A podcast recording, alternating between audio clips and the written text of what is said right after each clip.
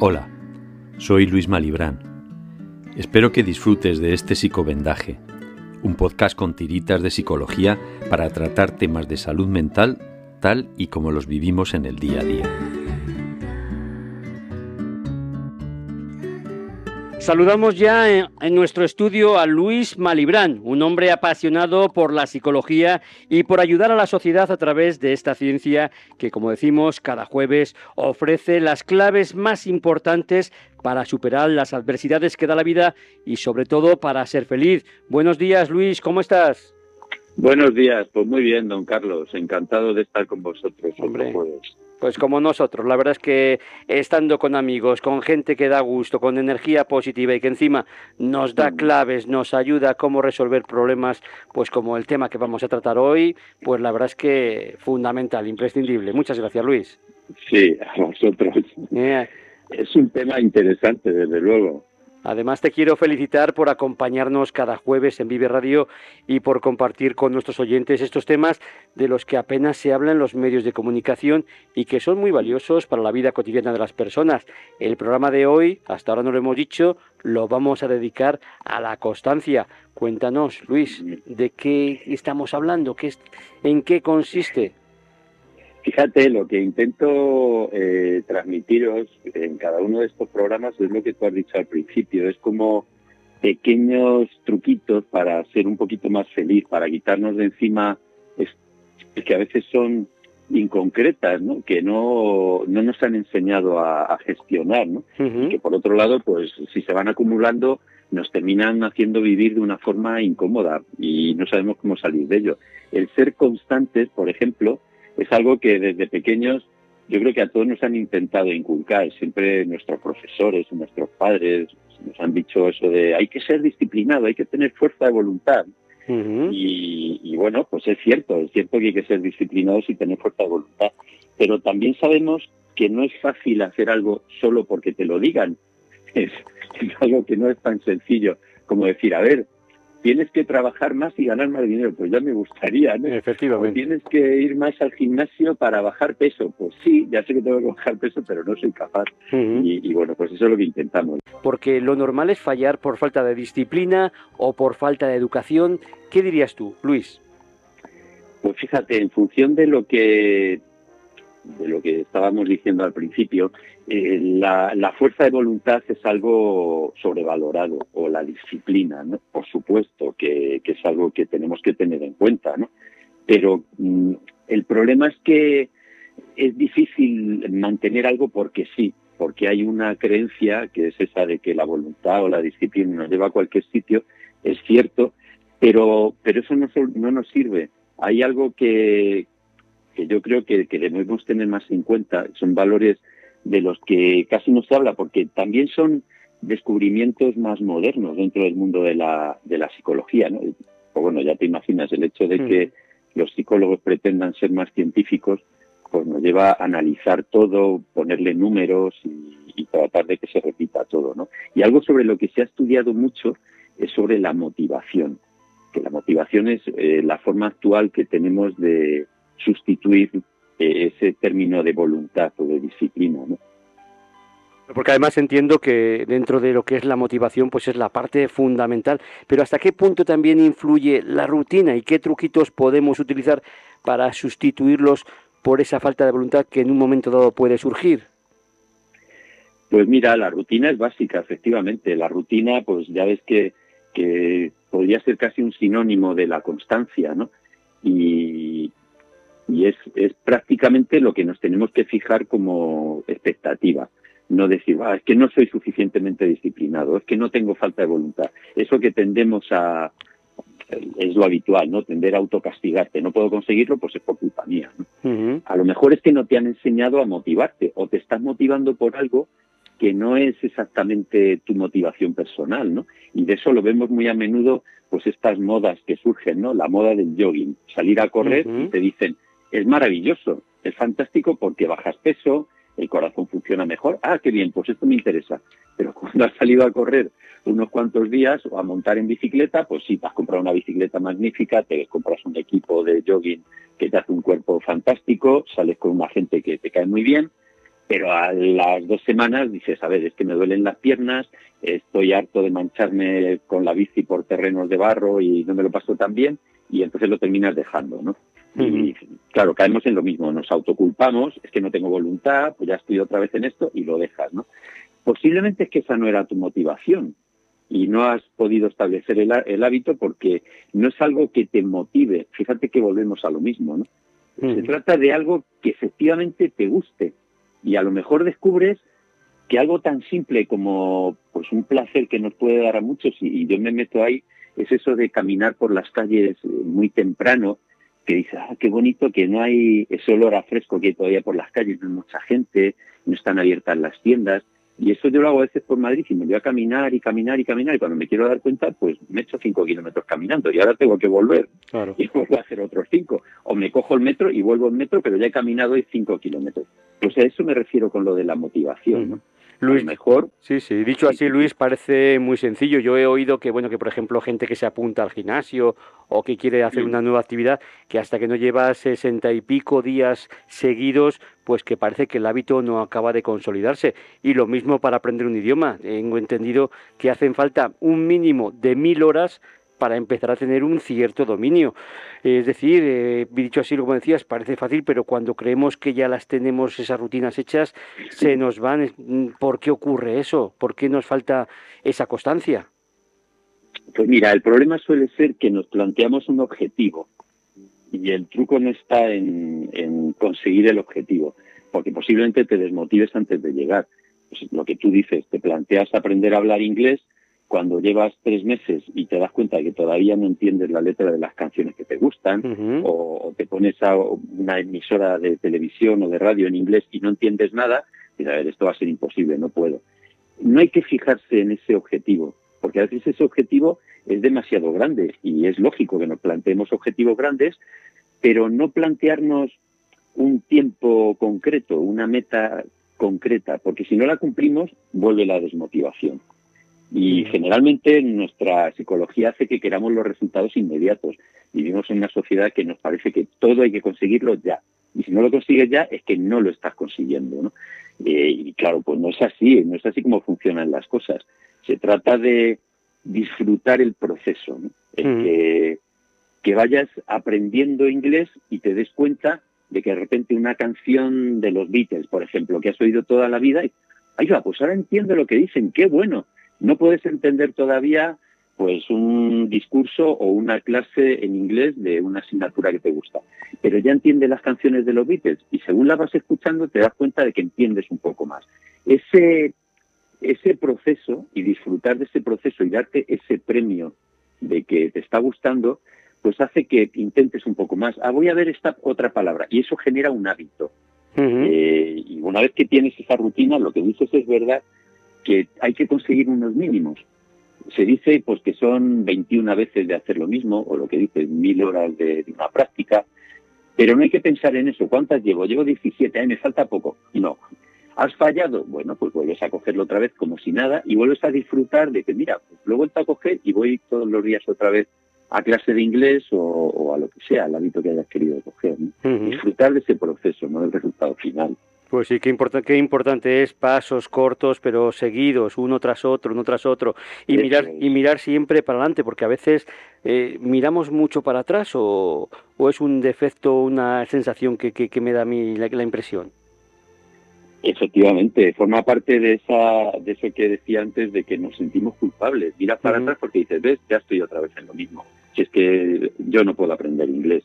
O lo del gimnasio, pues sí, si es que al final no voy a bajar este peso porque no me encantan los bocatas de chorizo al aceite y no y no voy a dejarlo porque es imposible, entonces no voy a adelgazar. Bueno, sigue comiendo chorizos con aceite, a lo mejor te molan esos bocatas, pero sigue yendo al gimnasio también. No te plantees que una cosa es incompatible con la otra. Ya verás como llega un momento en el que no te apetece o te tomas un bocata de chorizo, pero no cuando vas a ir al gimnasio, porque bueno, es que luego se me revuelve el estómago y la verdad es que me siento mejor porque de, esta semana que he ido todos los días, pues fíjate, me noto más flexible, duermo mejor y, la verdad es que me apetece menos comer cosas tan grasientas, porque ya que lo estoy consiguiendo, pues no lo voy a estropear con esto. ¿Ves? Van apareciendo motivaciones en el proceso. si, si, lo que te planteas es tengo que bajar eh, 8 kilos en estos dos meses y no lo bajas, te vienes abajo. Así Hay una, fíjate, es algo que eh, no, no creo que me alargue mucho, ¿no? Pero algo que se va a entender muy bien, aunque resulta una un poco técnico, ¿no? Pero fíjate, por ejemplo, eh, digo que se va a entender muy bien porque está relacionado con la motivación deportiva eso es algo de lo que todos más o menos hemos oído o podemos entenderlo, ¿no? Se puede motivar a un equipo de fútbol dándole lo que se llama la motivación extrínseca, ¿no? Que es algo que te motiva por un motivo exterior, ¿no? Y valga la redundancia, que es, por ejemplo, fijaos lo que vamos a hacer por la afición, este partido hay que ganarlo y además vamos a, el, equipo se va a colocar mejor en la tabla y vamos a ganar más dinero porque van a venir los de la tele a, retransmitirnos todo. Eso es algo extrínseco al jugador. Por supuesto que les motiva, claro que les motiva, ¿no? Pero hay otro tipo de motivación, que es a la que yo me estoy refiriendo, que es la intrínseca, que es el que hay alguien que a todos nos vendrá a la cabeza en cuanto empieza a contar esto, que cuando está jugando no piensa en el resultado y que a lo mejor va perdiendo, pero sigue pensando, esta pelota va a caer bien, este saque va a ser perfecto. Y va perdiendo por tres sets, pero no se piensa en el resultado. Piensa en que yo lo sé hacer bien y ahora lo voy a hacer mejor. Y que es una Rafa Nadal, ¿no? que, bueno, bueno. Que puede estar perdiendo por lo que sea y decimos, joder, ya lo tiene fatal, pero él no piensa, ya lo tengo fatal. Él piensa, tengo otra bola de partido. Voy a jugarla como yo sé. Ay, he vuelto a fallar, pues voy, la siguiente no la voy a fallar. Y ahí fíjate que está todo, ¿no? Eso es la intrínseca. Él no piensa en los resultados exteriores. Piensan que él lo sabe hacer bien y va a volver a intentarlo. Y luego volver a intentar otra vez y otra vez y otra vez. Y creo que un momento en que el que tiene enfrente se desmoraliza porque dice, pero a ver, si ya le tenía, ¿cómo es que este tío no se hunde?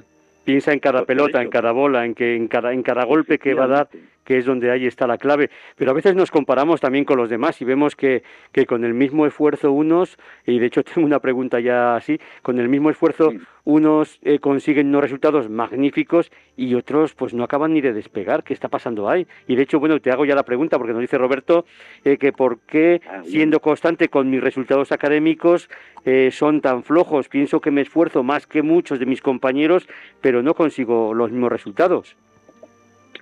Claro, ahí, ahí surge la comparación.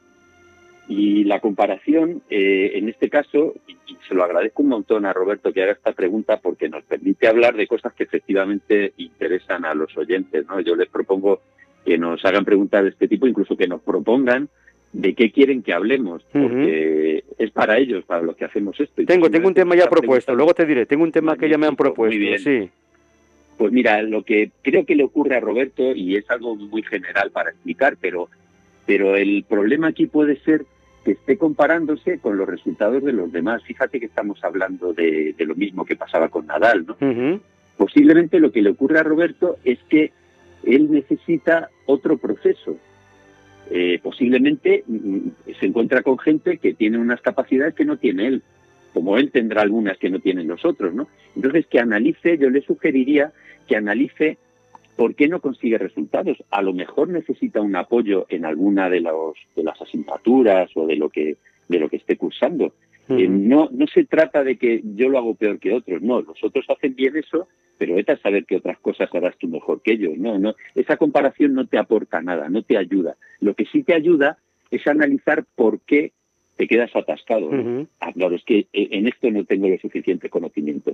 Pues busca ayuda en eso en concreto. Y bueno, eh, que lo hagan los demás de, lo mejor, mejor que tú, pues esa suerte que tienen, ¿no? Pero eso no te sirve para nada, no te aporta. Sí, sí. Y mira, tenemos ya otro otro WhatsApp. Nos dice Lucía, hola, gracias por el programa, creo que ayudáis a muchas personas. Mi pregunta es que quiero hacer deporte, necesito mejorar forma y perder algo de peso y después de todo mi esfuerzo no consigo dejar los dulces y alimentos que sé que no son buenos. ¿Qué puedo hacer? He mirado en internet, pero es siempre lo mismo, el esfuerzo lo tengo que hacer yo y hasta ahora no lo he conseguido. Gracias. Claro, es que depende mucho también de uno mismo. Sí, por supuesto. depende todo al 100%, claro. Sí, y no, no pienses, Lucía, que, que una cosa está reñida con la otra. O sea, eh, sigue haciendo deporte, eso es una decisión magnífica y sé constante. O sea, no permitas que el hecho de que, bueno, ves, ya ha vuelto otra vez a, a darme a los dulces y no está sirviendo de nada que vaya a correr. Eso no es verdad. Eso es un, una especie de trampa mental que nos, que nos eh, planteamos, ¿no? Es lo que se llama un sesgo cognitivo, es como una mentira que nos contamos para justificar que vamos a hacer algo eh, que nos resulta más fácil. Tú sigues haciendo deporte. El problema de que sigas comiendo dulces, pues mm, posiblemente está más relacionado con algo emocional. Posiblemente comes dulces en un momento en el que te sientes mal y eso te consuela es, otra cosa diferente que tienes que tratar por otro lado. Posiblemente si vas consiguiendo resultados haciendo deporte y te centras en eso, hoy no he ido a correr, bueno, mañana voy a correr y aunque sea un poquito, pero todos los días salgo a correr o a hacer el deporte que hagas, ¿no? Ya verás como a lo mejor llega un momento en que no te merece la pena comer dulces porque dices, a ver, pero con todo el esfuerzo que estoy haciendo y lo que disfruto eh, haciendo deporte, pues los dulces en realidad tampoco lo necesito ni me están aportando nada, ¿no? Es un ejemplo. Posiblemente te ocurra eso, ¿no? Y, y, terminas dejando de hacerlo, aunque no sepas por qué. Hay que ser constantes. Oye, tengo yo un amigo que dice que bueno que, le encanta salir a tomar unas cañas y dice, pero claro, para tomarme estas cañas tengo que haber ido pues a correr por lo menos una hora o dos horas ¿eh? y luego ya sí, ya me las tomo y sé que, a ver, no es que me vayan a sentar bien o mal, pero, pero me, me las tomo con la conciencia tranquila porque ya he hecho ese esfuerzo, he cumplido, digamos, esa penitencia que me permite darme esta satisfacción. Vamos con un mensaje nuevo de Alfredo. Yo pediría que fueran los oyentes también más concisos, porque aquí alguno la verdad es que me escribe un buen testamento, ¿eh? pero bueno, vamos, vamos con Alfredo. Me dice, ¿cuánto me cuesta el tema, cuánto me gusta, perdón, el tema que tratáis? Os sigo siempre que puedo. Mi hijo se emociona con cualquier cosa, a veces nos vuelve locos, a mi mujer y a mí, de todo lo que pide, y cuando lo ha conseguido se le pasa tan rápido y no da importancia a esfuerzos que hemos hecho que en, que, en ese preciso momento mm, estamos muy desanimados. Le compramos una tablet carísima con la que iba a hacer los deberes y sigue con sus juegos. ¿Cómo podemos motivarle, ahí está la palabra clave, para que tenga un comportamiento más serio? Claro, aquí estamos hablando de cosas muy generales, ¿no? Eh, a ver, generales, me refiero a lo que nosotros hablamos, ¿no? Y en su caso, eh, posiblemente es algo muy concreto. Esto es algo muy general en, en los críos, en los adolescentes, esa adicción que tienen a las pantallas, que es una forma de motivación facilona.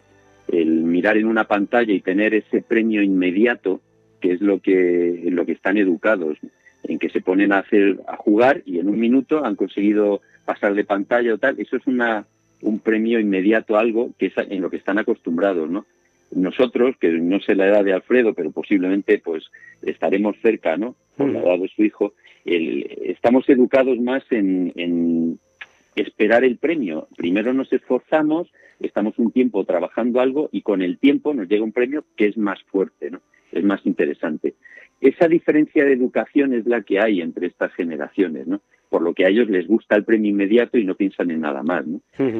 Posiblemente hay que pensar en eso, en qué, de qué manera pueden sustituir esa motivación que tiene un premio inmediato por una motivación más a largo plazo que a él le guste, ¿no? Ahí le sacarían de, esa instantaneidad, ¿no? Y de eso conseguirlo todo ya, ahora mismo, ¿no? Que es el problema que ellos tienen. Sé que es un poco enrevesado, pero pero ya repito que son son casos muy concretos, ¿no? Luis, yo te quería preguntar, sí, te quería preguntar. la constancia de sacarle al deporte mm, pues, puede llevar a, a, que tenga un premio más a largo plazo, como jugar con los amigos un partido el sábado, ¿no? Y acostumbrarse a lo que estamos hablando, esa constancia de cada día, de ir a entrenar y sentirse mejor y olvidarse un poco de la tablet. Luis, yo te quería preguntar si ahora mismo estamos educando mejor o peor de lo que nos educaron a nosotros, porque creo que somos más blandos, somos, les damos muchas más cosas, les, les hacemos, pues que no sé que si sean más felices o más infelices, pero lo cierto es que, que, se lo ponemos más fácil y a lo mejor esto no ayuda luego a ser constante y a, y a cumplir unos objetivos a lo largo de la vida. ¿Tú lo ves así?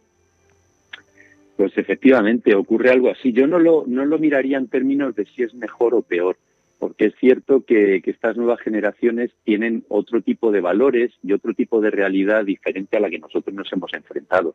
Pero sí es cierto que algunos hábitos o algunas creencias que, que tenemos en nuestra sociedad que nos permiten, pues eso, insistir, eh, admitir la frustración, vale, esto no me sale, pues la próxima me va a salir, lo vuelvo a intentar. A ellos les cuesta más esta repetición y, tienen menos autoestima, ¿no? Posiblemente es una forma de educar en la que habría que insistir en, estos valores, ¿no? Porque efectivamente les hace como menos, mm, menos propensos a, luchar contra las cosas, aunque no salgan, volverlo a intentar otra vez, ¿no? Y vale, pues no funciona así, voy a probarlo de esta, de esta otra forma, porque en la vida los problemas no los encontramos continuamente, aunque los resolvamos continuamente, vuelven a aparecer otros, ¿no? Y lo bueno es tener esa capacidad de decir, vale, pues con esto también voy a poder. Todavía no sé cómo, pero también voy a poder.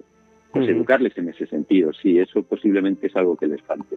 Pues Luis, es un placer hablar contigo. Antes de que se me olvide, te voy a recordar que Ángel Luis nos propone el tema de la soledad, el mal del siglo XX, mm. como un tema para tratar aquí en el programa. Pues supongo que él esté afectado o que, bueno, pues que, le interese. La verdad es que sí, que, me parece que es un tema bonito y bueno, pues lo, lo, hablaremos. No sé si en el próximo programa o cuando te, te venga mejor, cumpliendo un poco el programa que, que tú tienes marcado. Agradecemos también a Roberto, a Lucía y a Alfredo sus preguntas, como no, que son magníficas y que dan vida a este programa, que despiertan interés y que para nosotros es lo que pretendemos, cumplir con esa labor social también en la medida que podamos de ayudar a gente pues que, que pueda necesitarlo, que tenga alguna duda y que desde aquí se la podemos resolver. Efectivamente.